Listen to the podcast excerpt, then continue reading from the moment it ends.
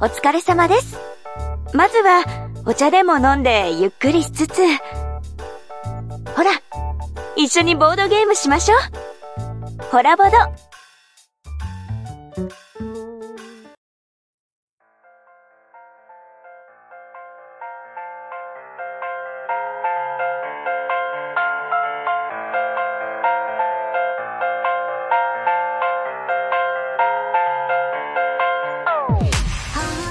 はい、始まりました。ホラボド。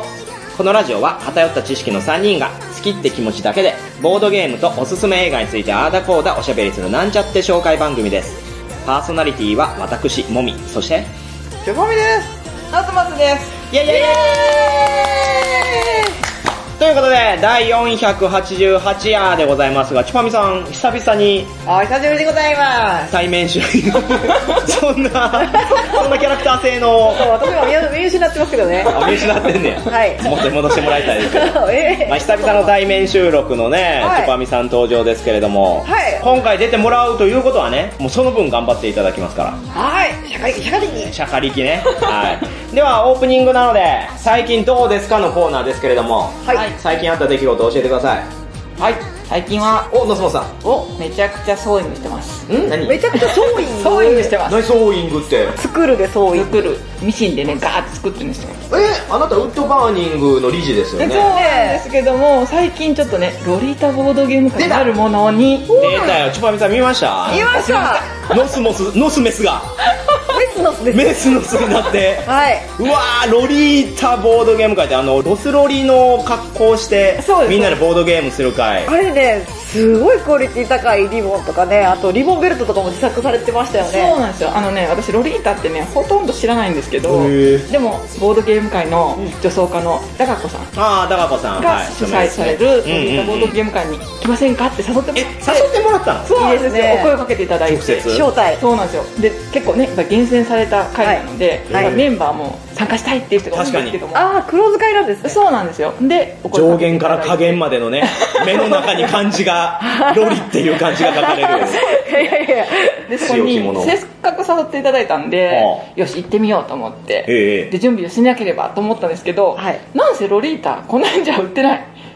そうかまあここら辺は ねそんな都心部じゃないんそうじでゃそうじゃ。でその回に行くだけに買うにしてはちょっと敷居が高いなと思って、うんよし作るかなんでやね んそのいやいやそのロリータ自分で作る会になる人そういないですけね、ど深子の上になんか作るかって汎用性高いですすげえね。ちょっとなギャザーの多いスカート、あのワンピースを作ればいいかなと思って、はいで作ったんですよ、うんでそれでいざ参加したら、うんまあ楽しいえ、どう楽しいのその、わからないです。私はハロウィンゲーム会とか、はいはい浴衣ゲーム会とか参加してきましたけど、うんなんだかんだでおまけかなと思っていて、まみさん、わわかんないか。わかんないかご相談は何が楽しいのもうね衣装のクオリティからしてうんうん皆さん素あ晴らしいーんです確あの、細かいところまでね、装飾とかも凝ってて。そうなんですよでやっぱりもう楽しい気分で来てるから、うんもう何しても楽しいですよゲームは走ってるよね。そうなんですよで雨宿りさんでね開催されて、はいあーで雨宿りさんのおすずさんとか、うんうんはいあの店長さんとかもちゃんとロリータの格好あーししててましたね清掃して。そう、それでロリータに合う可愛いゲームをしましょうみたいな感じであら、あら素み敵。んな選んでディズニーのゲームとかねあーはいはいはいチョイスして遊ぶんですけど、うん。まあきらびやかなことあらそれに感化されて、はい最近可愛いものを作りたくなってーいいですね。そうなんですよものすごいもうウッドバンにどこ行あったらっらていうらららら。 インスパイアされちゃって。はそうい。いや、もう確かにめちゃくちゃ奥が深いんですよね、まあ、あ、の当ね。人たちはね、そんだけこう、きらびやかな空間っていう雰囲気作りあるでしょうけど、まあ、側から見 たら、やっとるなと。まあでもこういう会、コンセプト会はね、やっぱ大事ですよ。こういったコンベンション。そうですねあとロリータからボードゲームに入るっていう方ああ、がそれはあだから異文化交流みたいな感じうんでうんうんうん初めてボードゲームするんですっていうロリータさんとかも半数ぐらいいたんじゃないかな半数もえーそうなんですよだからすごくね素あ敵やのね新鮮な感じでうん新しい風がーはい。入ってきてるなって感じあれ確かにね、あの、まめな方がハマりやすいし、あの、そうですロねリータの方もまめな方が多い。うん衣装とかもね、管理が大変なんでね。うん。とはいえ、ノスモスさんが着てるのを見たときは、ちょっとやっぱ寝つき悪かったです 興奮しちゃって。 ドキドキしたもんね、なんかね。あれ、息子さんに見せました息子には見せてない。そらそうですこれ息子は内緒のいや、回でですよも。ね、50過ぎてもバリバリやるぜっていう。あーそういうのは素晴らしいことですね。あしかも、マはソンさんのね、作ったリボンのセンスがめちゃめちゃいいんですよ。めあっちれゃ可が愛いね、結い。構。可愛かったですね。あれ欲なしんいで。ロリータからファンタジーまでいけるっていうので、ね PRPG とかラープとうんか、ああい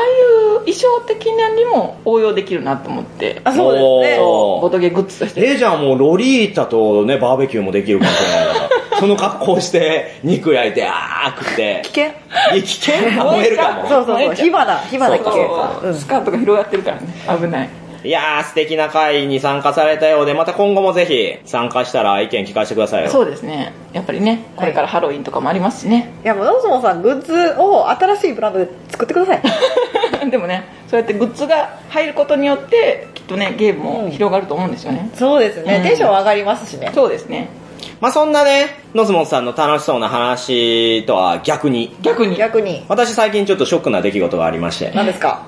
この前、マーダーミステリーをオンラインで GM やらせてもらったんですよ。はいはいはい、はエイダっていう。エイダうんうんあ、知らないですかえ、やってないのやってないです。めちゃめちゃ著名でいい作品ですよ。んそういえばアニメートでもコラボしてましたね。そうなんです。まあ、そのエイダーの GM で、私が職場の後輩、はまあ、若い人たちにやってもらったんですよ。いはい、まあ、盛り上がって。うんおオンラインの中でもう、わわー、わー、楽しい言うーて。って、もみさん最高って。まあ、ココフォリア使って、はいはいココフォリアっていうツールね、使ってやるんですけど、はい。途中でデータ消されまして。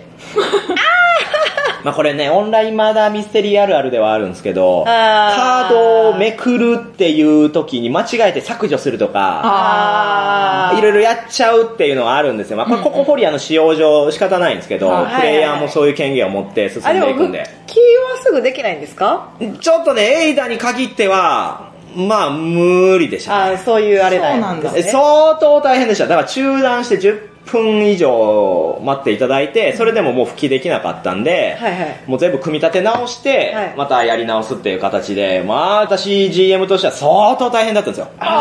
あとはいえああ、参加してくださっうんうたん後輩たちのために、はい笑顔で終わらせて、あら、偉い、大人の力高い。そうでしょ、いや、もみさんありがとうございましたって言って、で、翌日ですよ。うんおーはいはね、会社で会うわけじゃないですか。はいはいそしたら、なんか私の後ろの方で、え、今度飲み会しようよ、みたいな。いはい私、この前、札幌行ってさ、つって、お酒買ってきたから、飲み会しよう、みたいな。い。あおおええやん、ええやん。自分もなんかお酒じゃあ何持っていこうかなとか考えてたんですよ。はいはいはいはで、わーって、ね、盛り上がって、メンバー揃ったって言われたんです よ。せあれずっと背中越しですよ。い。え、もみさんは声かけられてかけられない。かわいそう。いや、いいよ。若い人たちだけでね、うんうんその飲み会するみたいな。いやそれはいいよ。しょうがないね。ただね、うんその前日に、はい。私君たちのために、エイダの GM5 時間やってるわけですよ。あああ何の感謝の気持ちもないやと思っいてやもみさん。せめてわかりますよう、んもみさんどうですかみたいな。予定空いてないかもしれないけど、うんもみさん一緒に飲みに行きませんかみたいな。ー。あって声かければいいのに、真後ろ。うん真後ろで、うわー盛り上がって、メンバー揃ったって後ろから聞こえてきた時の、もう私の落胆っぷ り。うん。 まあ、あれですからね、主催をする人あるあるなんですけど、誘われないんだよ。主そう主催する人はこだわり強いって思われるか分かんないですけど誘われないっていうのはね世の常ですわ、あうんいや、まあこういうことかっていう、このジェネレーションギャップもあるんかもしれんけど、いやもう GM が楽しいと思ってたら大きな間違いや ぞ。いやいやさ小林一さんも言ってますわ誘われるああ誘われる誘われるまあ、一茶が言うなら。一切納得してるというね、まあ、もみさんのなんだかんだで距離を置かれているというエピソードでした。 GM したのにはい、ということで、もうそんな話をぐだぐだぐだぐだしてたら、すでに15分経ってますから、あら あら楽しかった今回はそういう管を巻く回じゃないんですよ。えボードゲームとはい映像作品を紹介していく番組ですので、あお二人に集まっていただいたということは、ここから、いつもの紹介やとなるわけですが、はい今回、なんと、1年ぶりの、あ流しそうめん会あ、そうですね。はい。流しそうめん会っていうタイトルでしたね。はい。まあ、一年に一度のこの企画、え通常回で紹介しきれなかったおすすめの作品を流しそうめんのごとく、スルスルっと各1分以内で一挙に紹介していくというものなんですね。これ去年も一昨年もやりましたけど、やっぱここで数をね、稼いで、うんうんそしてコラボと年間大賞にノミネートさせるって、それが狙いですから。はほー。今回もたくさん用意しました。ほんとだただ、すでに通常回で紹介したもの、うんうんあとマーダーミステリー作品は、今回の紹介には入っていませんので、あしからずですね。だからボはーいードゲームと映像作品のみで選抜しております。はい。で、以前であれば、ボードゲーム紹介やって、で、後半で映像作品紹介やったんですけど、はい。それだと映像作品の部分だけ聞かない人がい るから、まあ、興味あるとこだけね。なので今回はいやらしく、もう交互にやったろうという。どうしても聞いてほし いですもん。そりゃそうですよ。映像作品、映画、ドラマ、全く見ない人にこそ勧めたい作品なんていっぱいあるんだから。いいよーはい。はい。ということですが、まず100点の指標を決めましょい。う。100点の指標。あー、ありましたね。何を100点として、この作品は何点というのをやっていくので、はい。はい、じゃあ、チュパミさん考えてください。あー、じゃあ、えー、牛しゃぶ。牛しゃぶたまにね、カタログとかでもらっうて、ん。 私好きですよ。基本焼肉とか嫌いなんですけど、はいもう腹壊すんですぐに。はですけど、しゃぶはね、い。しゃぶって言われるんですよ しゃぶはもう、落とされるからね、油がね。 油食べねやすいですから、はいポン酢も好きですし、やっぱ年取るとポン酢って美味しいんだ ね。はい、じゃあ牛しゃぶを100点として、この後紹介していく作品が何点なのかと決めていきます。はい。で、常にですね、テーブルの上にずらっと印刷して並べておきました。はい。豆だわー。 30点以上。すごい。これが聞きたいですというのをね、指さしていただければ、はい。それを私が紹介していきますので。はい。あとですね、この中に、いまいちに感じてしまった作品も、ボードゲーム1点、映像作品1点で、えー、罠として仕込んでおきました。そうなんだ。は去年もやりましたね。いやーワースト3位のやつをぶち込んでおきましたけど、はい去年は見事にお二人とも、ちゃんとそれ を、覗いて、え紹介していくことに成功しましたけどえ、ね、罰ゲームをね、避けていくスタ イル。今回はこれ、計2作品入ってますから、それを踏んでしまった場合は、はいあなたたちの寿命は3日縮まります。もっとなんか簡単な罰ゲームないダメやです、ダメです。3日縮まる。だから自分が死にそうになった時は、あーあのせいやなって思ってください。だなそれを選んでしまわないように、お二人の気になるものを選定していってください。では、スタートまずは、ノスモンさんからどうぞ。えー、どれにしよう。じゃあ、これあこれはですね、ヒーローお断りです。ヒーローお断り。えーこちら、今一枠でした。一 つ目から、一つ目からいく。 10秒が短くなっちゃった。ーうわーこれリスナーも今びっくりしてると思い ます。えーこの前出たばかりじゃないですかと。えダメなんですかまあ、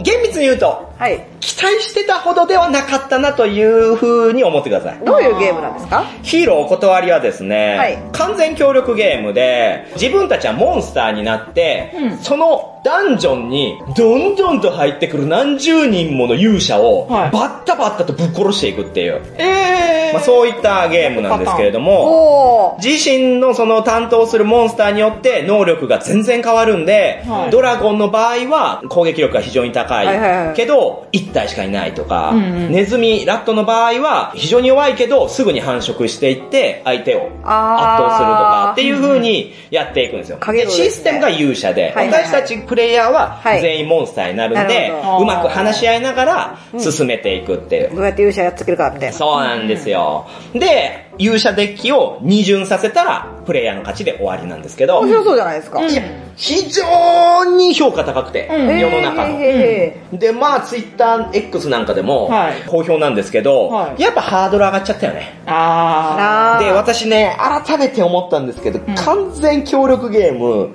ダメなんですね。あー、あ、そういえー。どうば、パンデミックでもそう。ねうんうんダメですやんね。やっと分かったんですよ。このヒーローお断りをもってして。うんはい。仕事してる感覚になっていくんですね。実際協力して仕事するもんはそうね。あの、結局完全協力ゲームでこういったものって、はいはい。フローを作っていくんですよ。うん。君が何々をして、うん私が何々をして、はい。で、次こういうのが来るから、それに対してのリスクはこうだから、じゃあこの手を打てるように今のうちに準備しておこう。これ私が日頃、職場でやって る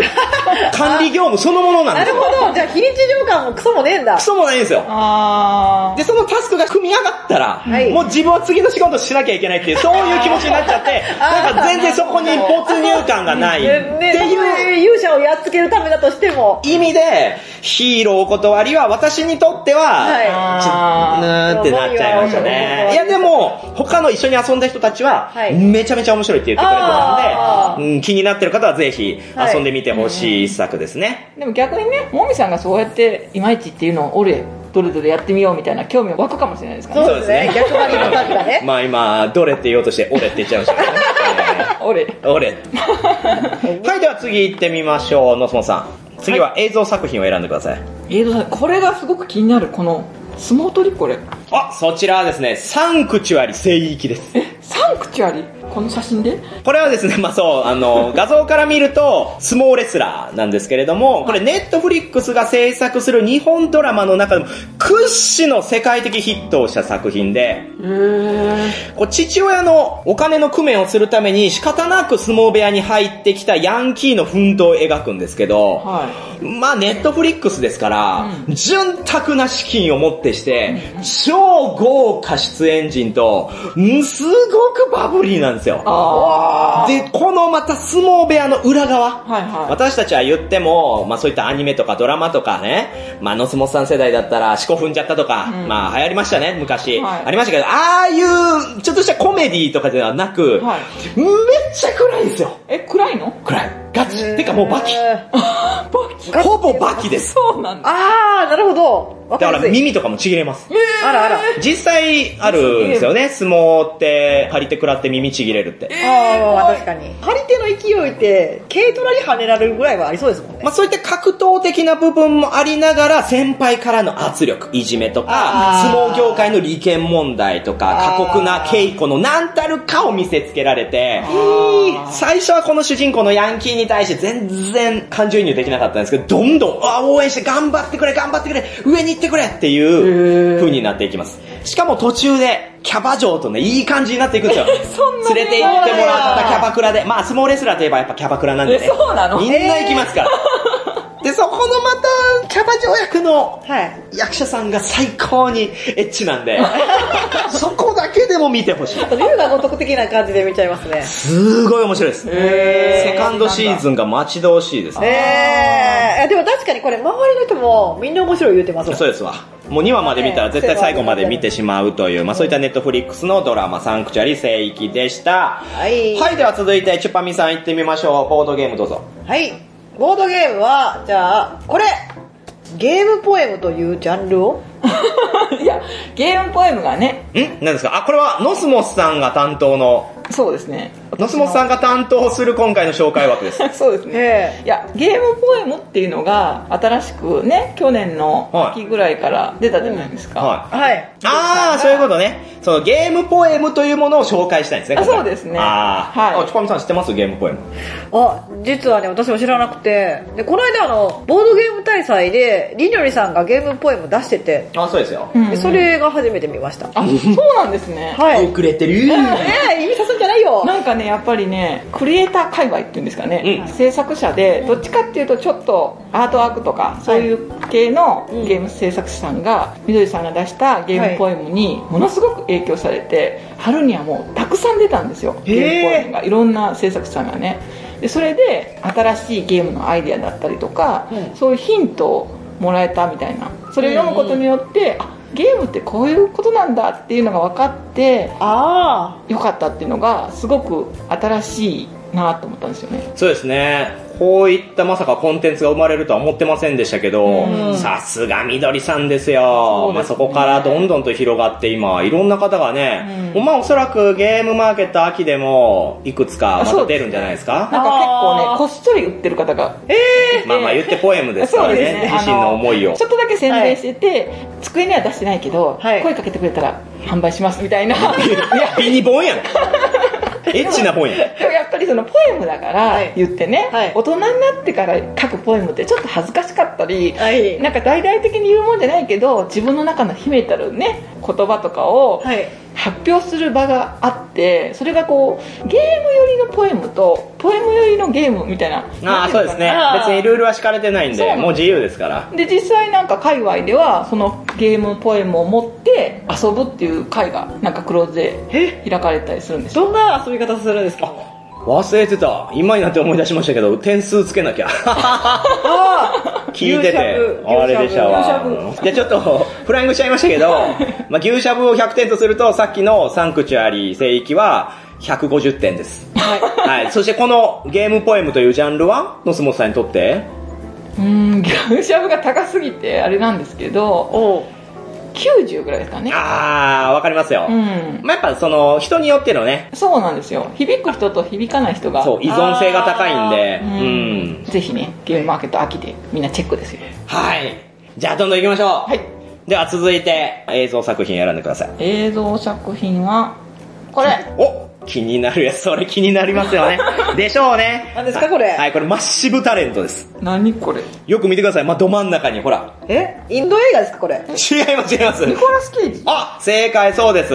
ニコラス・ケイジが主演で、ニコラス・ケイジ役をやるえニコ映画ラス・でケイす。ジアクションコメディです。えー、どういうことまあ、そもそもニコラス・ケイジって最近、ちょっとその自身がコメディタッチになるようなホラー作品だったり、いろんなものをやってるんですね。はいはいで、もう自身でもそう思ってるんですよ。色物だな って。でね、ザ・ロックとか、フェイスオフもね、はいいい作品ですよ。なんですけど、ああいうの撮ってきたけど、最近はそういう作品に恵まれないな、っていうニコラス・ケイジが、ニコラス・ケイジ役として出てきて、で、冒頭で、なんか、一般のカップルが、やっぱニコラス・ケイジって最高だよな、とか言って始まるんですよ、その映 画。もうニコラス・ケイジ万世な自画自賛映画。すごいこのマッシブタレントへー。で、ニコラス・ケイジが薬とかやってはて、いで、ニッチもサッチもいかない、もう若いプロデューサーに自分を売り込んで、俺は何でもできるぜって言ってんのにあー、電話悲しみでま、すやっぱごめん、あの、出演なしでとか言われて、くそーみたい な。潰れたやつそう、落ちぶれたニコラス・ケイジとニコラス・ケイジが演じてるんですけど、何がおもろいってね、ニコラス・ケイジが病みすぎて、幻で昔のニコラス・ケイジが出てくるん ですよ。若い、そのフェイスオフとかやってたあー20代の頃のニコラス・ケイジが出てきて、大丈夫だよっつって。っていうのがもう笑いが止まらなくてあ、ーで、実際これどういう話になっていくかっていうと、じゃあニコラス・ケイジうちの映画に出てくれよって言って、スペインかどっかの富豪に呼ばれるんですよ。はねえ、いいよいいよって言ったけど、まあでもやっぱお金必要だなって、娘のためにもちょっと頑張るかってなって、はいで、その人のところ行って、とりあえず打ち合わせしようってなったら、もう豪遊豪遊で、で、いろんな人来て、で、よく見たら仇じゃない人たちもいっぱいいて、あれあれって思ってたら、CIA から急に連絡が来て、はいはいお前が今いるところは、有名なマフィアの巣窟だと。うんうんそんなだから、お前は今すぐそこでスパイをしろってはい。 CIA に頼まれるんですよ。えー、みたいそんな。なバイト感覚で。で、CIA にも迫られるし、でもその、俺の映画にも出てくれよって言ってくるマフィアも、なんだかんだでいいやつだし、みたいな、その板挟みの中で、一体ニコラス・ケイジはニコラス・ケイジとしてどうするのかっていう、で、最後までもう笑えるし、最後も、うんその感動のオチなんで、コメディえ基本はコメディですあー。けどやっぱニコラス・ケイジを知ってる日本人からしたら、うんもうね、やっぱ涙止まらないですよ。いろんな気持ちがわかるんですよね、 この。あーあーって。あニコラス・ケイジも映画で言ってましたもんね。なんか、一番泣き顔が似合う顔だから。ああ、そうね、垂れ眉だしね、基本 はね。そうそうそうそう。という、まあ、こちら、マッシブタレント。まあ、このタイトルからはね、ニコラス・ケイジ感は一切ないですけれども、まあ、牛しゃぶ100点として220点のあ。すごい高いすごい面白いですかびら。ぜひ見てください。はい、では続いて、チュッパミスさん、ボードゲーム選んでください。はい。ボードゲームはこちら。おこれはですね、ファーナス拡張戦艦機です。ファーラス拡張戦艦機。ファーナスは知ってるでしょはいジェリージェリーゲームズから販売されている人気のセリゲームですけれども、そんなことがそちらの待望の拡張セットでございます。貴重なんだこれがね、そのファーナスの弱点であった戦略性の薄さ。うんうんね、ファンタスってどんなゲームかって言ったら、その自分の持っているコマを自分が欲しいカードの上に置いて、うで、他のプレイヤーは、まあ、ワーカープレイスメントのごとく、同じ数字のコマは置けない。うんその代わり別の数字のコマを置いて、高い人はそのカードを取れて、低い人はそのカードに書かれているリソースをその数分もらえるよっていう。うんだから、あえて競り負けに行く、あえて競り勝ちに行くみたいなやり取りをしていくっていう、まあ、そういったゲームで、うんコンパクトに遊べて、ゴリゴリ盛り上がる。うん競りゲームなんですけど、はい言ってね、やることが結構勝ち筋、わかりやすい分、飽きやすい部分があるんですね。ははあっていうところ、この拡張によってカバーされているということなんですよ。いへへえだから新しいカードも入ってくるし、新しい要素として自分のところに置いておける能力タイルみたいなものもあって、おじゃあどの手を打っていこうかな、自分のキャラクターと何が相性いいかなっていうのを考えていかなきゃいけないっていうものではあるんですね。はいなので、ファーナスが好きな人はもうぜひぜひマストで買っていただきたいんですけど、ただ反面ね、うんそのファーナスの売りであった手軽さ、うんパーティー感っていうのは、ほとんどなくなってるあ。そうなあんだら結構超高ゲームになっているんであ、ーそこは覚悟の上遊んでいただきたい。うんうんという、まあそういったファーナス拡張戦艦機は、72点ですね。うんあ細かくうんはい、では続いてチュッパミさん映像作品。映像作品これじゃあ、これは、 笑ってるあ合ってるこれはブレッドトレインですね。ブレッドトレインこれチュッパミさんも見ましたね。あこれブラッド・ピットのそう、ブラッド・ピットが主演のドタバタアクション映画なんですけれども、ノーソンさん見てないでしああょ見てないですこれ今年一私好きって言ってもいいんじゃないかぐらい。ただ世間の評価としては低い。そうなんだ私はなんかあのブラピに置いてかれたなって思いましたブラピに置いてかれないことなんてないんですよ。よりよよりブラピの映画って、もう絶対にブラピは傷つかないし、ブラピは死なないんですよ。そう そうなあんだのできてほっぺたのちょっとした傷とかそうなのあの腹の傷でかくても絶対生きてるしなんせ制作側に口を入れてくるのが、まあ、ブラッド・ピットなん であ、この映画もですね、まあ、とある、まあ、裏方家業をやっているブラッド・ピットが荷物の運び屋をしていて、まあ、とある電車に乗るんですけど、その電車がですね、は日い本なんですね。これ舞台日本なんですよ。え日本なのはい。で、その日本の、なんちゃって新幹線に乗って、はで、じゃあ、その仕事をしようとしたら、は勘違いから殺し屋に命を狙われるんですね。はいはで、そいつをなんとか倒すも、それもまた勘違いの連鎖となって、いろんな殺し屋が、ブワーっと集まっていて、ブラッド・ピットと一悶着していくって。いあそうですねこれでもエキゾチックジャパンすぎてそうなんですね。ここが多分ね、日本内の評価の分かれるところで、よくあるそのなんちゃって日本があー飛び抜けてむちゃくちゃなんですよ、この映す画。ごいですよね逆にアジア感がすごいってあれですいからやもうね。アジアは何もないんですよ、まず片言で、館内放送ですよ。は次は、京都、京都って言うんです よ。で、京都がね、映るんですよ。プワーンっつって。はいそしたら、後ろに富士山があるんですよ。じゃあえ京都って富士山もあった っけみたいな。入れとけ入れとけみたいなあとなんかヤクザとか全員ね、山の上で修行してるし。い忍者で全員刀使えるし。 そうそうそうわけわからないんですけど。まあそういったなんちゃって日本も含めて私は大好きなんでえ、これブレッドトレインは今、サブスクでも見れるんでえ、えぜひね、ファミリーで見てほしい。そうね、あれ、のぞみとか、資料とか多分見てなくて、見てないでしょ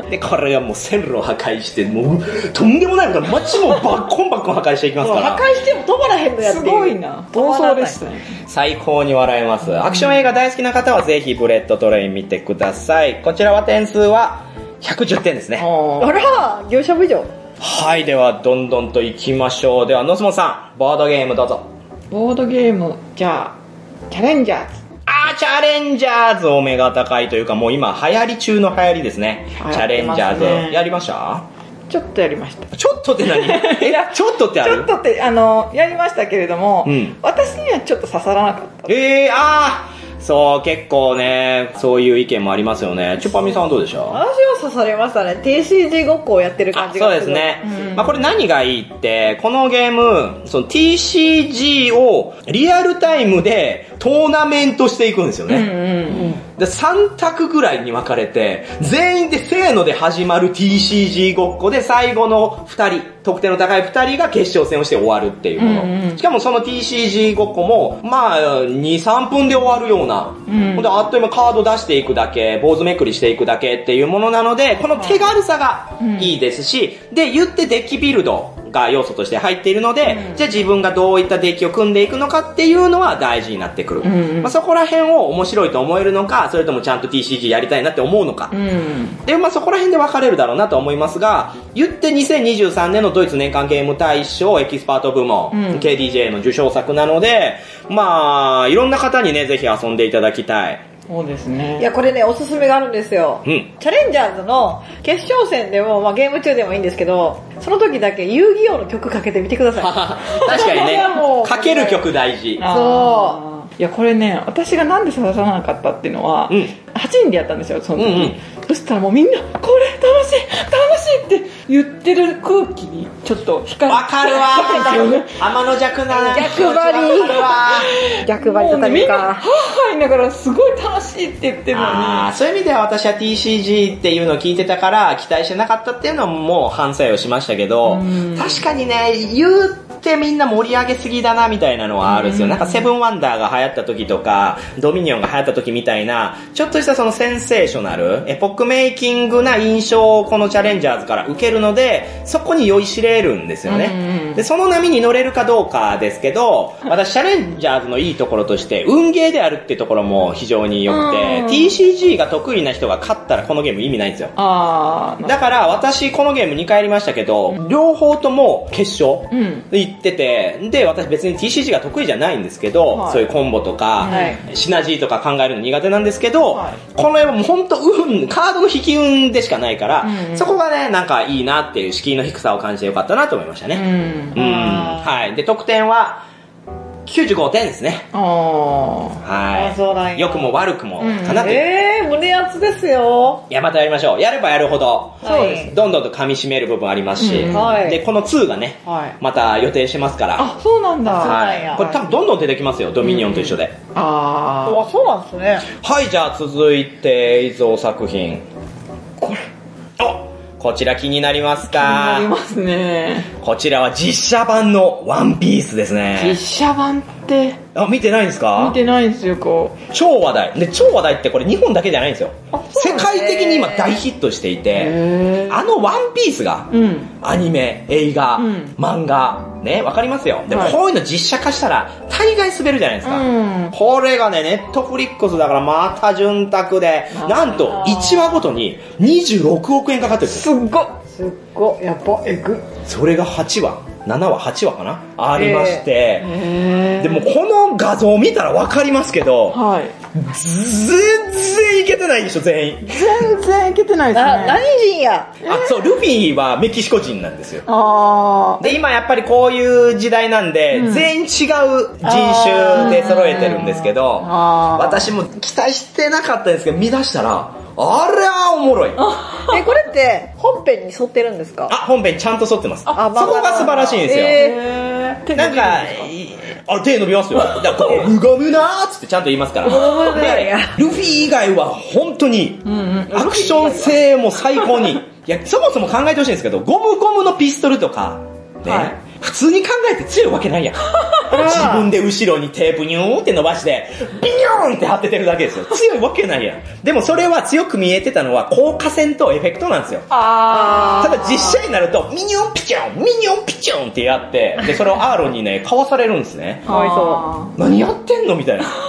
超弱そう。ところがゾロとかサンジっていうのはもう完全にアクション、剣撃とか、はいはいはいまあそういったものなんで、もう凄まじく見応えがありますね。おー1話のゾロのアクションシーンだけでも見てほしいんですけど、えで、ファンがちゃんと喜ぶように、各キャラクターもほとんどオミットされずに出てきます。しかもその格好で。えー、すごい。へだからキャプテンクロとかもあの、ちゃんと胸のところにうんこのマークついてますからーね。へタキシードなのにここに白い白いうんこのマークついて た。ずっと謎だと思ってたけど、実写版で見たら余計に謎だなみたい な。 オッケーなんや。そういったところも含めてやっぱりファンは楽しめる。だから実写化全然期待できないなっつって見ててない人は、1話だけでも見てほしい。真剣佑は最高ですから。はいあはい、といったワンピース実写版。85点ですね。あーそれでもそうなんやじゃあ続いて、チュパミさん、ボードゲーム。はいこれでもボードゲームに見えないですけどこれ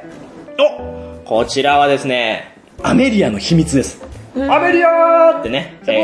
カクリコンが叫んだことでも同ブじルーレイみたいなパッケージですね私まだミスかと思いましたああ、まだミスではないです。もうこちらはですね、スゴロク屋さんが日本語版を展開して、しかもへ、ー日本語版を出す前はスゴロク屋のゲムマブースで大々的に告知して、へーこんなゲーム出すぞっつって、で、そこでちょっとした CU みたいなものができたんですけど、はいこれ AR なんですよ。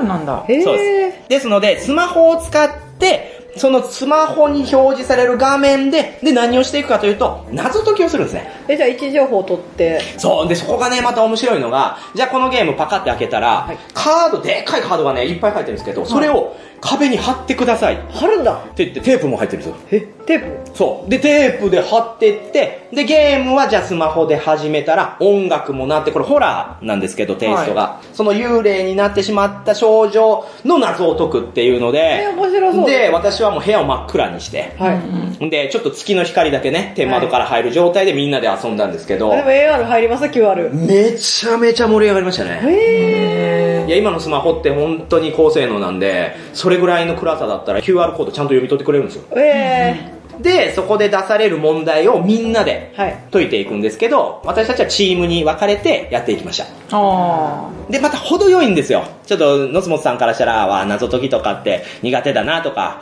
そういったのって足手まといになるんじゃないかしらみたいな不安あったりするわけじゃないですか。ーうんうん言いましたね決めつけましたけどあー言いませ締めたいや、私も実際そうなんですよ。リアル脱出ゲーム何度か参加したことありますけど、もみさん話になりませんねって参加者に言われた時に、もう二度と行かないって決めたぐらい、やっぱトラウマになってたんですけど、ただこのゲームは、めちゃ、めちゃちょうどいいですね。へえ私これ遊んだことありますわツイートしてたえ自分のツイート出て きた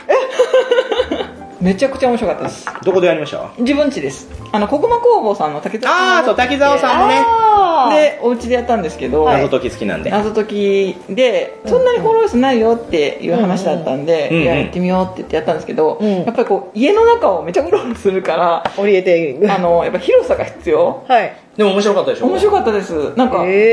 えー、なやっんかてこうみたいと溶けた時のスッキリ感と、うんうんあなかー、こいういんですよね。そう、本こ当れにって個人プレイなんですか一応みんなでやりますああ協力個プ人レイプレイにしても良いですし、あまあまあまあ、あまりその一つのタブレットをみんなで見ようと思っても難しいんで、そこら辺はうまくやってほしいし、あとスマホだけでやろうとすると、画面が小さすぎるんで、iPad とかね。そうですそういうのがおすすめです。 iPad でやりましたねこれとかってレガシーなんですかあれがしいですね。んはい。一回遊ぶともう遊べないので、まあ、好きなメンツとやっていただけたらなと思います。まあ、これ、何点ですか、ノスモさ。私はかなり面白かったんで110点かなんおー、うんなるほど。はい。じゃあ、続いて、気になる映像作品。じゃあこれあこれ言いたかったんですよ。みんなの歌ですね。怖そあー、これノスモさん見てない。てか、チュパミさんも見てないんですか。う、なんかはもうこのいもう絶対見たあみかやつんなの歌ってタイトルだから、ほんやんややんやしてそうでしょいやいやフォントがもう怖そうじゃないですか私、職場の男の子が、はいもうあまりにも怖すぎて見に行けないって言って て、いやいや、見に行ってないのに怖いわけないやんって思ったら、調べたら、その告知動画あるじゃないですか。はいはい他の映画の前に流れる、うんあれが放送禁止になったんです よ。怖すぎ怖すぎてて。そう。クレーム来るんですねクレームが来てあ、ーせっかく別の映画見に行ったのに、そのみんなの歌で脳が洗脳されるぐらいあー怖かったって。で、それを聞いて、じゃあ行くしかねえなって言って私劇場に足を運んでみたんですけど、これがですね、呪音や犬鳴村でおなじみの清水監督なんですよ。はいはいで、まあ、犬鳴村でも説明しましたけど、清水監督って結構アクロバティックな作品撮りをするんですね。はいいいように言えば時代に合わせてるし、悪いように言えばホラーじゃないやんぐらいの、あーうんまあ、だいぶぶっ飛んだ表現を仕込んでくるんですけど、このみんなの歌は、日本の7人組ダンスボーカルグループである、ジェネレーションズフロムエグザイルトライブはいご存知ですね。うーんご存知ではないあ、そうですか。エグザイルはわかりますね。エグザイルわかりますあ のエグザイルの中の、まあ、一グループ、ジェネレーションズっていうのがあって、有名なメンツで言うとメンディーです。あーメンディー、はい。この、ジェネレーションズが、ジェネレーションズとして出てくる、えー、しかも主演です。じゃあもうファン必須ですね。嫌な予感するでしょでもそれって、コラボとかバーター関係ってうん失敗するわけですよ。あー、なんか全然演技できてねえなとかあ、ー結局、うんそれ、ジェネレーションズの宣伝やみたいな。うんうんで、この作品は、ジェネレーションズの宣伝です。あ、全然 です。しっかり宣伝でしたそう。なんだ。途中で、あの、下に歌詞が出て、うんカラオケモードになるんですよ。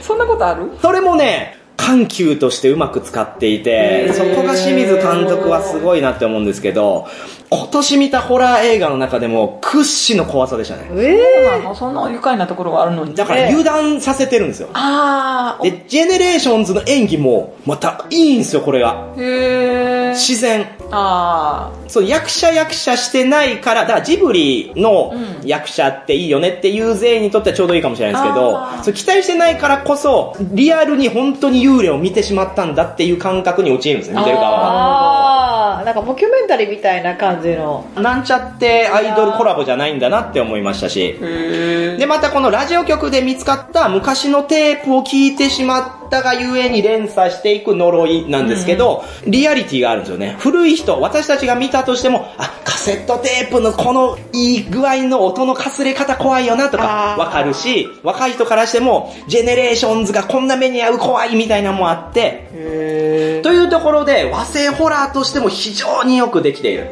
ほあこれはぜひサブスクとか、うんまあ、ブルーレイとか展開になった際にはね、部屋を暗くして見ていただきたいです。ただ、あの、プロモーション動画は見ない方がいいです。ー。さっきも言いましたけそど。んな怖いんだ。 怖すぎるし、逆に言うと、それ見ると、ほとんどこの作中の中の怖いシーン、網羅しちゃってるん で、あそうなんだ。うでもホームページめちゃめちゃ凝ってますよいねやホームページもね、その80年代とかを彷彿とさせる、あ懐かしの感じになっていて、うんうんまあそこら辺の味付けも良いんで、これはまあ牛しゃぶ100点だとすると、まあ怖さも加点として280点でー。すすごいね。高い。はい、ぜひぜひ見てください。はい。はい、では続いて、ボードゲーム。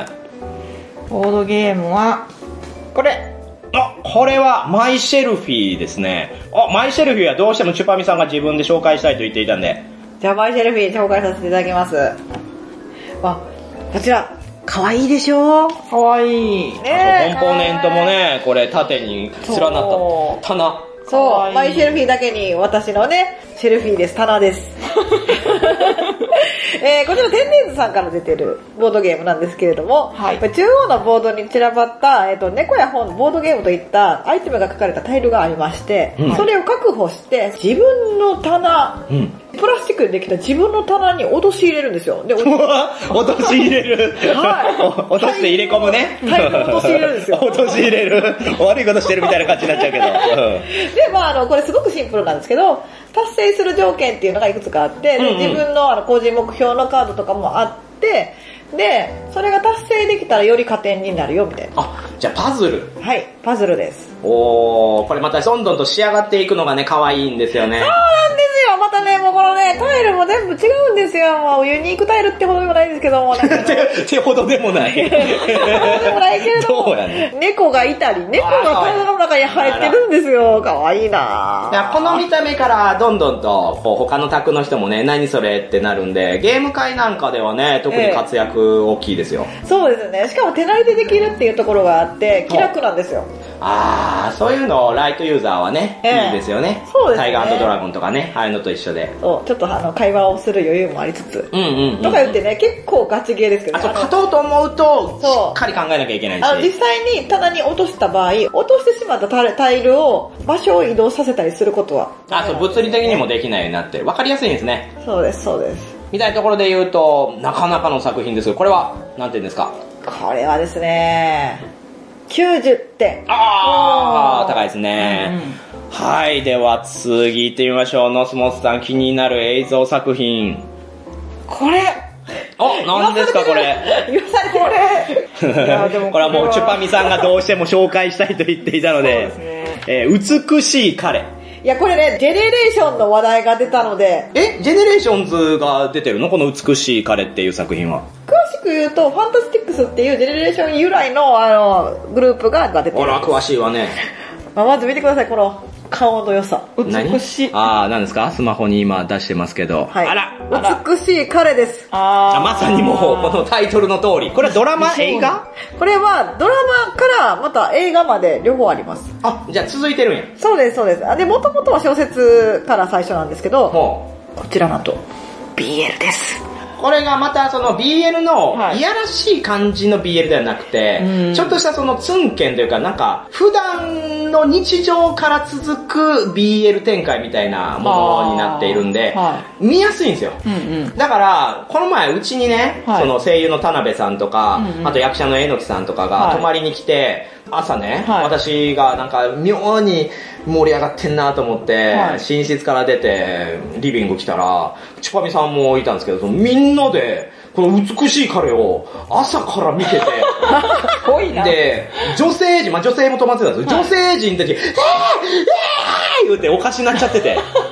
中毒性。えー行かれてたんですけど。でも、えのきさんも面白いっつって一緒に見てたんですよ。へえのきさんなんか BL 属性一切ないのに。だからやっぱそれぐらい見やすい。あそうーエロキさんなんてね、全部、全部見てくれたんですよ。あへーの、ワンシーズンすべてをね。すごい。えハマってる。いや、ドラマとしてもね、面白い。うんうん。そうですね。なまずあの、まあ、ストーリーとしては、はいえっ、と、まあ、高校生活をもう3年目になって、で、クラスの新学期になって自己紹介をしないといけないって場面から始まります。はい。で、その主人公は、喫音症って言って、はい緊張すると言葉がうまく発せられないという、はい。そういう症状に悩まされてたんですね。はい。でも、それを救ってくれた、その、自己紹介しなければいけない時に、また詰まっちゃったんですよ、その主人公は。はいはいはでも、その瞬間に現れたのが、もうこの相手役の美しい彼。はい。これは、もうでもカースト上位の、あー、出た出た。そう。ね。いろんな手下を従えた男の子だったんですね。あで、あまりにも美しいのでー、うん。この主人公が、まあ、恋というか崇拝してしまうんですよ。はいはいはいもうあーすごいって神だみたいな。うんうんかっこいい。でもそれに対して、この、肝って言うんですけど、はい。はい。でもね、これ、4話目、はい4話目でガラッと展開が変わるんですよ。ああーみたいな、もうね、1話から4話でもすごい我慢させられるんですよ、主人公の目線で見たいら。やカタルシスですそう、主人公の目線で見たらいね。や鬱屈した精神がそう主人公の目線で見たらね、感主情移入して人公の目線で見そたこらね。から急に爆発そうしそうて。そうそうそううわそう。主ー人公の目線で見てたらそのね。時の萩野友香マジでよだれビヤーって出てましたよ。そうおかしなって。ここら辺にしていただいて。いや点数は点数はまだ2000点。 2000点ということで。あーはい。牛しゃぶはね、もう二度と口にしないように。はい。二度と口にしていーこただんきなたいに。早く喋れる んや。ちかみさんっていうぐらい早く喋れる。はい、ではチュパミさん続いて気になるボードゲーム。はい、こちらですね。フェアリー・オブ・パフューム。どうお、これはノスモスさん担当ですね。はい。これは、香水を作るゲーム。そうですね。確かこれ同人。あ、そうです、そうです。えっと、同人創作ゲームで、えっと、作られた方はジェリージェリーカフェ横浜店のあー女性スタッフなんですけど、その方がクラウドファンディングでね、はい出資を募ったらもうとんでもない金額集まって、うんそしたらとんでもないコンポーネントの効果差になって そしたらとんでもない瞬殺したっていう現場案件私が並んでたら目の前で完売して でシーモンジャパンの社長の方が、はいなうんそれでも譲ってくれみたいな ことを交渉しだしてみたいあなーそういったね見ちゃいけないとこ見ちゃったのがあ の私なんですけど、、はいいうんうん。やーもう超話題でしたの当時そうですねへ。すごいね、アンティークっぽいパッケージで、すあーごいおしゃれなんですよ。それでいて、瓶が入ってるんですよね。そうです。これ、ジャンルで言うとボトルビルディングなんで、こあーのバックビルディングよろしく、自分の中のボトルを、まあ、振って、で、出てくるコマによってやれることが変わるよってあいれう。だかアらラカルト。あー、そうです、そそううですです。アラカルト元で言えばアラカルトっていうゲームに近いですね。そうですね。だからこう、ひょいって瓶をやるんですけど、はい全部出ちゃダメなんですよね。あだからちょっと絶妙な力加減でアクション性もあって、それでいてその出てきたね、うんこの香水のかけらみたいなのが綺麗なんですよあらだーからもう盤面が綺麗だし香水を作るっていうシチュエーションもいいから、いいですねこれこそ調ロ合リータのああ、確かに。あー、そこでやったのか。なるほど。だから美しいいゲや、だーってムね、の極みだなと思いましたうんこんね、なレアゲームどこでとか思ったら。そうなんですよこれ再販しましたけど、それも瞬殺でしたからね、通販で。うあーちなみにこれを作られでた方は、今度配信します、ボドゲ彼女の事情に出ていただいてるんでお、ーぜひそちらも聞いていただけたらなと思いますあー素けど、敵これはもしね、ボードゲーム会とかで見つけた方は、ん遊んでみてほしい。そうですね、なんか美しいボードゲームのそういうの増えてほしいところなんですけど、うんうんこれはもうまさに一押しですね何点ですか120点おー、素晴らしいですね。はい嬉しいですね。はい、ではしゃぶ続い声て、行ってみましょ映画う。映画。じゃあこれあ木更木駅。はい、こちらは今回の今一枠でございました。あらーはい、寿命が3日縮まってしまいましたね。 いててててて。あそんな感じじゃな痛いいのえ、もう、もう反応してるんだったら、もう、もうやばいやん。いけいけこの木更木駅はもうやばいよ。えー、これなんかスチームのパッケージみたいでスチームのパッケージ、まあまあまあ、言いたいことはありますぽけいど。感じじゃないですか木更木駅ってそもそも知ってます木更木駅ってなんかネットでそのネタになってるあそうですそうですなんか都市伝説知らない駅に着いたら不思議な街だったみたいな、ああ、よくご存知ですね。はいそう、2000年代に死ぬほど流行った、まあ、2チャンネルの書き込みが元になったのかな。はいまあ、そういった都市伝説の待望の映画化ということなんで、死後の世界ってことですよね死後の世界いや、その、木更木駅自体は、まあ、諸説というか、まあ、諸説って言ってもあれですけど、まあ、いろんなものがあって、で、二次創作も含めると、本当に木更木駅って言葉だけが一人歩きしてるんですが、へこれ、熊田陽子が出てくるんですよ。ああすごで、い熊田陽子は、昔、木更木駅に行ったことがあって、唯一生還したっていすげえうやん存在なんですね。何それって思いますけど。で、大学生である主人公が、卒業研究のために、その熊田陽子のとこ行って、どうやって木更木駅に行ったんですかって聞くんですよ。はいはいはいで、他の人は信じてくれないんだけど、こういう風に、この駅で、こっちに向かって何駅、その後逆に向かって何駅、そしてもう一回逆方向に何駅行くと、木更木駅に行けたのよ、つって。あでもあ誰も信じてくれないのって。うんで、それを聞いてね、メモっておいて。で、その大学生がその帰りに、じゃあちょっと試してみようって試したら、あっさりいけちゃうんですよ。 お、木更木駅やんって。誰も試さなかったねえデバッグみたい なそう、デバッグみたいな話なんですよ。で、これがまさかの FPS で進んでいくんですよ。一人称視点で。なんででね、ほんと、それもよでくも女な優さん使い。ってますよねでもねで、二部構成で、前半は熊田横視点、あ後半は大学生視点で進んでいくっていうので、ちょっとしたタイムリープものになって、もうむしろタイムループものと言ってもいい。同じ時間をもう一度繰り返して、まるでゲームかのようにこの状況をクリアできるか。あー熊田陽子のようにちゃんと生還できるかっていうところに、まあ、オチとしては進んでいくんですけど、はい途中で出る出演者のしょぼさもある し、途中で出てくる CG のしょぼさもあるしあ、ーお話も中学生が考えたかのような展開だし、なんも怖ない。へーネットフリックスの逆バージョンみたいな感じですそよう、ね何のお金もなくて、この権利だけ取ってうまく映像化しましたみたいな。ただ、逆に言えばポップコーン映画として楽しめる。あーつまりもう全然怖がりのカップルだろうが、誰とでも見て、あははっつって終われるっていう。ああそんなあははできるます まあそういった意味では、まあ評価あってもいいと思うんですけど、まあ私はやっぱりホラー大好きとしては、もっとできたんじゃないかなとは思うんで、まあ題材倒れかなとは思いましたねなるほ。どということで点数としてはまあ20点ぐらいかな。うん、そうですね。はい、というのは木更木駅でした。でも熊田陽子は確かにね生命力ありそうですからね 熊田曜子はね、あ、でもそれもいろいろ実はあるんでね。えーあそうなんや聞いてのお楽しみということで。なるほどですはい、じゃあ続いて、ノスモさん、ボードゲーム選んでください。これあ、これは今話題になっている。ドローンホームじゃないですか。あこれはこれは遊びましたね遊びましたね一緒にねはい、ドローンホームはですね、この度、日本語版が展開するということで、アークライトですよね。うんまさか日本語版いると思 って。これ私も購入したんですけど、は正直4000円でね、海外から取り寄せれるんですよ。あ持ってらっしゃるあ、持ってます持ってます。へこれどういったものかって言ったら、まあ、完全に、おバカアクションゲーム枠ですうんね。うんうんでもめちゃくちゃ盛り上がりましたよあ、 誰とやりましたこれはね時の住みかでやってたあ、じゃあまさにアークライトの先行体験会。そうなんですよそれでやらせてもらってだ野沢くんにやらせてもらったわけでしょそうなんですよ野沢国さんもボロボロになってましたよもうみんまなあみんなでが、子供もみんなやみるんなやりたいやりたいって言ってもう多分休み時間ゼロぐらいなねえそうなんで野す田君さんだってちょっとあの透明になってましたもんねああそうですね アルファがねでもそれぐらい大盛り上がりで、やっぱりみんな欲しい欲しいって言って、なんであの時売らなかったんだぐらいの。まあ、要はこれ十字になっていて、各プレイヤーがその十字の端っこに座っていただいてですね、用意スタートってなった瞬間に全員で同時にこの自分が持っているモンスター、宇宙人を、そのど真ん中にあるドローンのところにパチンってパチンコで飛ばすんですよね。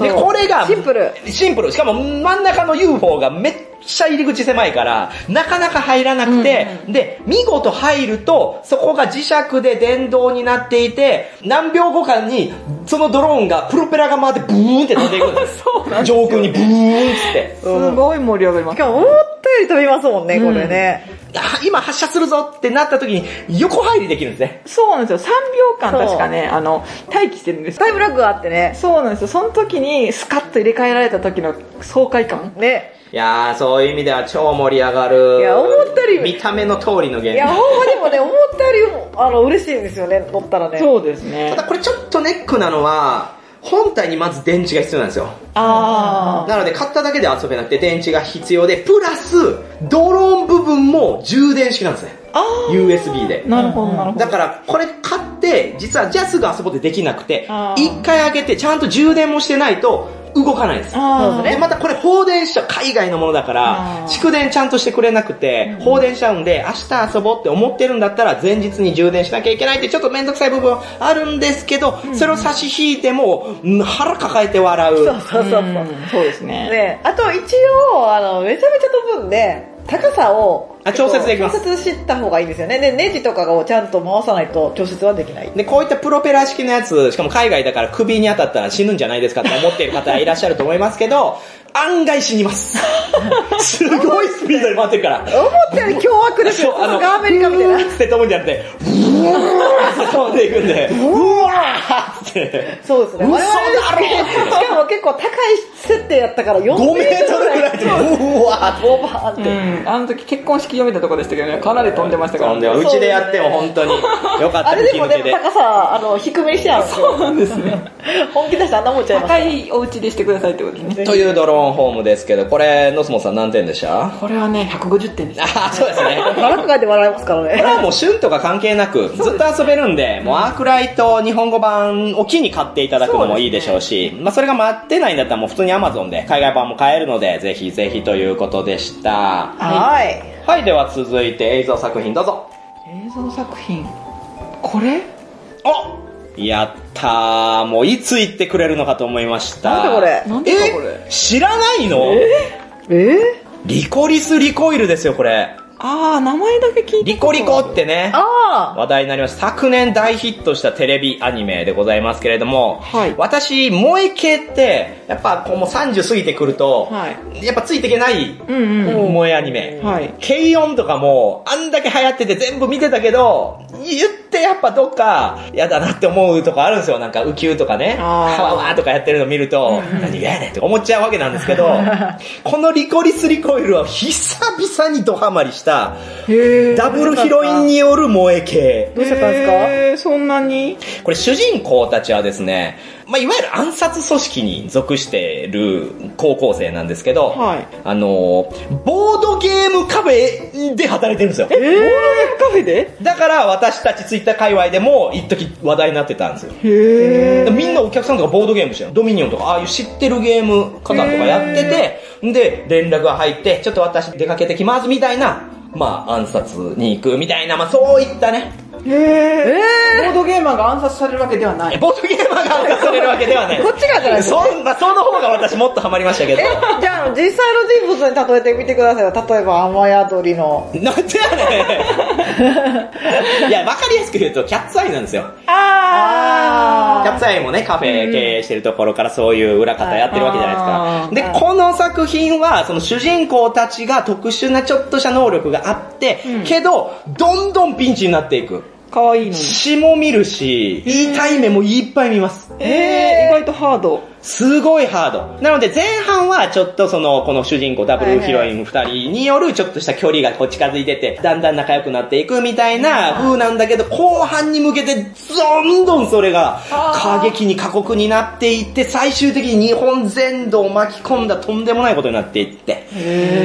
最後ももう目が離せない。え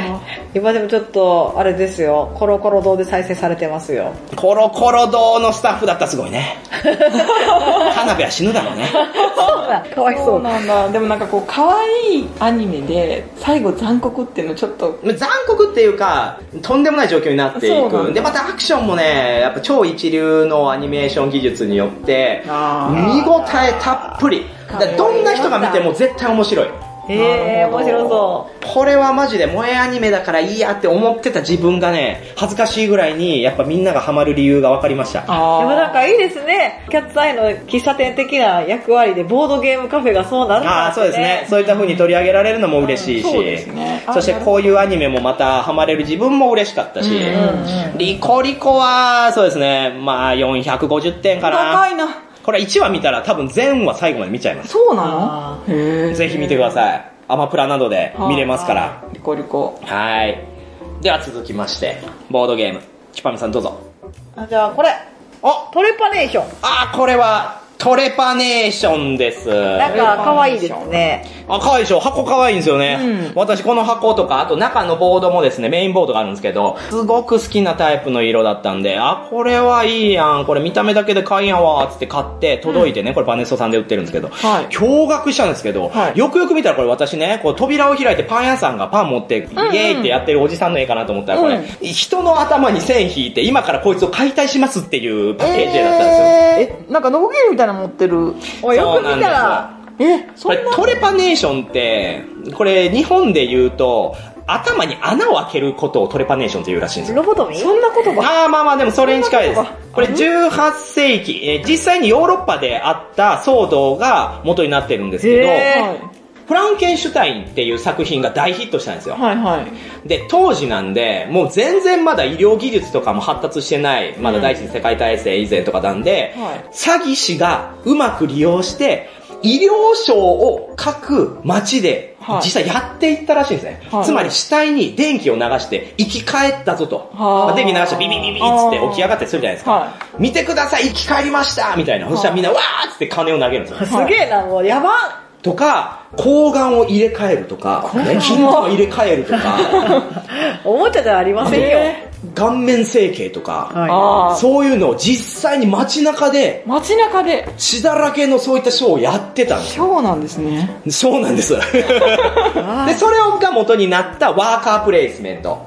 でございまして、で、システムもね、ちょっと面白いんですけど、こう時間がそれぞれマスに書かれていて、はい15時、11時とかいろいろ書いてあるんですけど、はい自分が置けるマス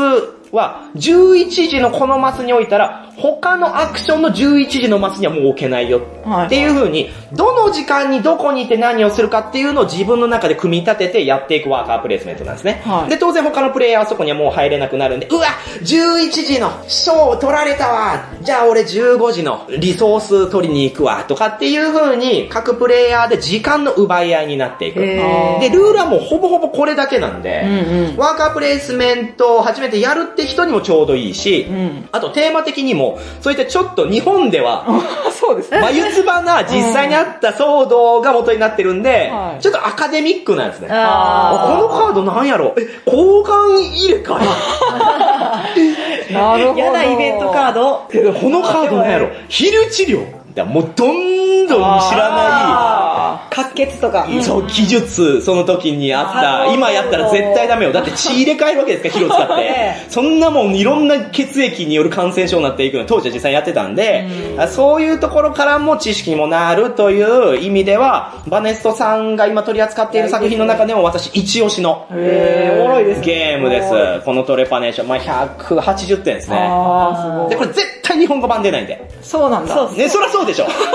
無理でしょ。でも変な知識つきそうですうね。んああ、そうですね。そうですねだからほら、今ってゲーム会に何持ってっても、ああ、それそれね、はい、知ってますってなるじゃないですあーか。うん俺も買ったわとか、うんああ、なんかヨドバシで見た、みたいな。はいはいはいでもトレパネーテンションはみんな、 なかなか持ってないから、そうそうめねっちゃ遊びやすくて5人でもいけるのに、知識も広めれるんで、あー何回もやってます、私。いあーこれでもやった後、うやった人だけで、口外にでかいちゃうぞとか言うや、そうですね。 きついなー冗談きついわ女子に限ってやったら言ってきますから。怖いですね。はい、じゃあ続いて映像作品。えじゃあこれあこれはスマイルです。スマイル。ちょっとでもこの後ろに映ってる女の人怖そうですよねねめっちゃ笑ってますけどねうん笑顔ほど怖いものはないみたいなお二人知らないですか、スマイル。あ知らないですこれ私今紹介するの恥ずかしいぐらい、はい世界的大ヒットした王道ホラー映画ですね。あそうなんですね超ヒットして今もうサブスクでどこでも見れるぐらいなんですけど、はい私もね、ちょっと遅ればせながら、これ見たら、もうおしっこちびるんじゃないかなぐらい、後ろにのけぞりましたね。怖くてもうジャンプスケア、至るところに入ってます。うわジャンプスケアっていうのは、要は音で、ね、バーンとかあ、ー急にドーンとかあ、ー冷蔵庫開けて、絶対ダメ閉めたらいるみたいなのが、いっぱい入ってるんですけど、あーわっと男さんの嫌なタイプまあそういった映画っていいな、あまたあるんですが、このスマイルは、その中でもとりわけクオリティが高い。使い方にセンスがあるんあーですね。で、私たちが知っているところで言うと、It Follows っていう著名なホラー映画がありますけど、あれはセックスをしたことによって呪いが伝染していくっていうもの。で、しかも身近な人間がそのお化けになっていて、知人だと思って話していたら、実はそいつはお化けでしたみたいな、まあ、そういった若干の人狼みたいな話なんですけど、これもまさにそれで、主人公はその精神科医やってたんですけど、とある患者さんが来て、私見えちゃいけないものが見えるのみたいなことを言う。はいあ、昔からそういう症状なんですかって言ったら、いや、この3日間ぐらいだ、みたいな。はいあ最え、近どうしたのって言ったら、とある人が目の前で急に死んだんだ。それを見た瞬間から私には見えちゃいけないものが見えるようになった。目の前でニコって笑い出すんですよ、その子が。うん、うん患者さんがね、はいまあ、それがこのパッケージの女の子なんですけどへ「何どうしたの?」っつってでもずっと「いいか?」っつって笑ったまま、うん、でもう目の前でその人が死ぬわけですよは目の前で自らえどうどうやって首をナイフでビシューっつってピ笑ってシャーって笑いながらでそれを見てしまった主人公が今度は見えちゃいけないものが見えてしまうっていうつまり人が死ぬことによってその人の近くにいた人が感染していくっていうい、うあん、のもの。しかも、身近な人間が、その呪いの対象として出てくるんですよ。だからまさに It Follows Like な作品なので、は一緒にね、私こんな目にあったのって主人公が言った時に、えー、お前どうしたんだよ。大丈夫、俺がついてるってって言ってくれる旦那は、本当に旦那なんですかみたいな。あそしたら、ピンポーンっては、あ帰ったぞーみたいな。えってなる、あらー怖いその時の空気感ですよねあ。ーじゃあ目の前にいるのはもしかしてっていう。あ逃げれるんですかここれのまた見せ方がボキャブラリーがあって、やだうなーーんと飛び上がります。いやあこれ日本でもできそうですねなんかねあ、日本、ちょっとね、日本向けだなって思ったのは、この不気味さなんですよね。うんうん言ってやっぱり悪魔とか、ああいうものが海外主体なんで、ちょっと興ざめするじゃないですか、日本人からしたら。急にデーモンが飛んできて、ああ、殺してやるうかって言わ れても、ああ、1億何歳ですかみたいな話になるだけですけど、うんなんかけど、これは、笑ってる人が出た瞬間に、えっってなる。あこの人まさかってなる、その不気味さが日本らしさもあって、海外の作品ですけど、ぜひね、みんな見てほしい。ーえ笑顔が怖くなりますね非常に怖くなりますね。ただ間違えちゃいけないのは、スマイリーっていうホラー映画もあるんで、そっちは関係ないですかあそうら、スマイルを見てください。マイルはい。といったもの、まあ点数は620点ですね。高いすなごい高いなトップだホラーとしては本当に、これ見てなかったら恥ずかしいぐらい。そうなんだあ、え、もみさん見てないんだって言われました、他の人に。えはい、じゃあ次行ってみましょう。ボードゲーム。ーこれあ、これはラクリモーサですね。もスもスやってないですか、ラクリモーやってサ。ないですねあらあらあらあら。バッハ。あ、バッハじゃないですね。これモーツァルトです。あモーツァルト そうね。いや、めっちゃわかる。そう。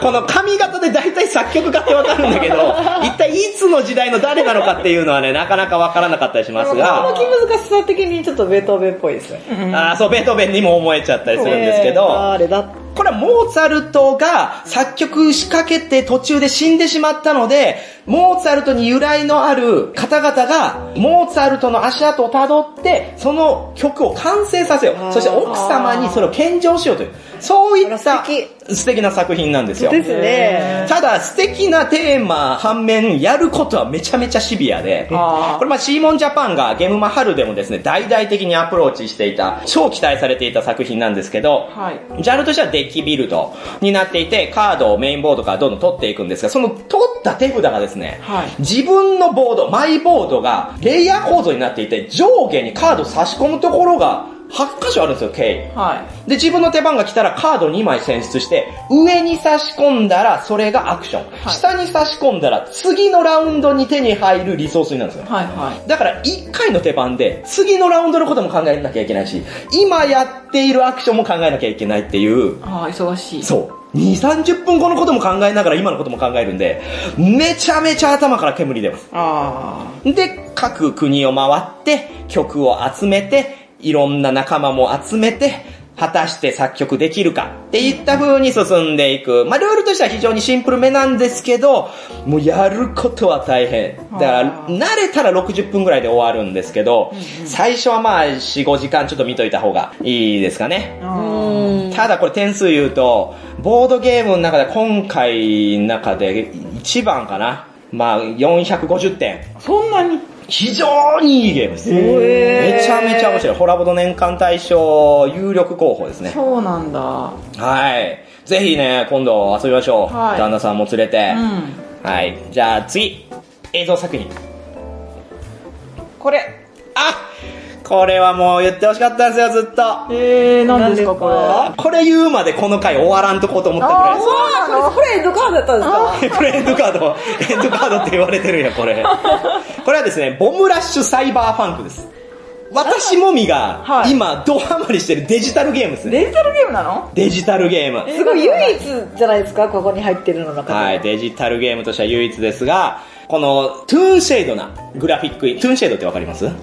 わからないですこうトゥーンなんで、まあ、二次元的な描画、シェーディングになっていて、はい実はこれジェットセットラジオっていう、はいドリームキャストで昔流行ったゲームを、はいすーげーインスパイアして、はいなんだったらもうそっくりっす。もうほとんどジェットセットラジオやんっていうぐらはいい、酷似したものなんですが、はいそのファンが作ったオランダのインディーゲームなんですよ。あそうなんですねインディーゲームなんだもう最近ずっと寝不足これ。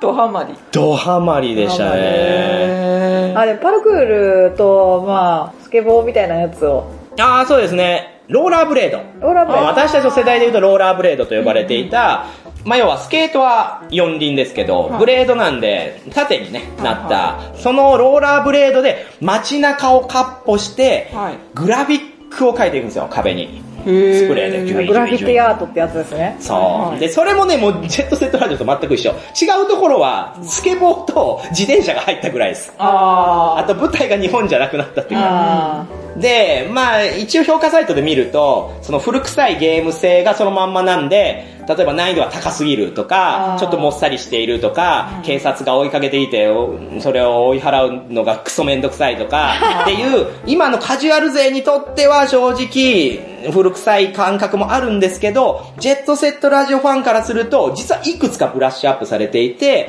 空中の待機モーションが今の時代に合わせてスピーディーになっていたりとかあ、ー曲使われている曲なんかもめっちゃおしゃれな曲がかかってるんですよ。あー素で、敵あー隠し要素もいっぱいあるから、あれこの路地裏進んだらどうなるんやろみたいな。あーいいねワクワクするで、グレードでこうシャーっつってね、電線をこう登っていけたりとか、へー手すりをそれで滑ったりとかして、あーいけないところに行ってっていうのはもうほんと最高の爽快感。ねでもあのね、私はこれ結構好きなところがあって、はもともとのグラフィティにグラフィ、自分のグラフィティを上あそう、書きしてい敵くチームのんですけどね、まあ、カラーギャング、 カラーギャングで、カラーギャングのごとくあ、ーいろんな人たち、いろんなグループがいるんで、そいつらが街中で書いてるのを乗っ取って、自分がこのシティで一番になるんだっつって、その上書きしていくんですよ。あそう。でも、この上書きされた方の絵の方がめちゃくちゃダサいですよ いやいやいやいや、それは好き嫌いよ。だからあれでしょ、主人公たちのグラフィックアートが、ちょっとダサめなんですよねわ。で、敵チームの方がオシャレなんですよ。そうなんだ。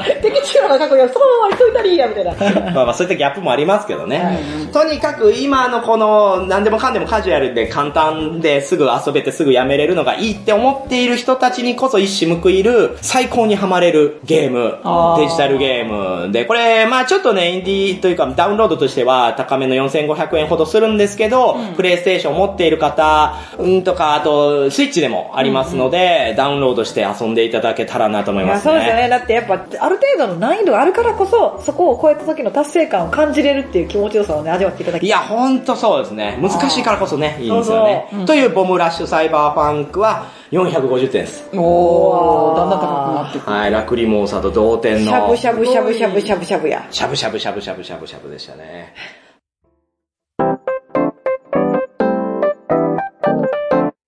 はい、ということで、ここまでやってきました。まあ、流しそうめんにしてはも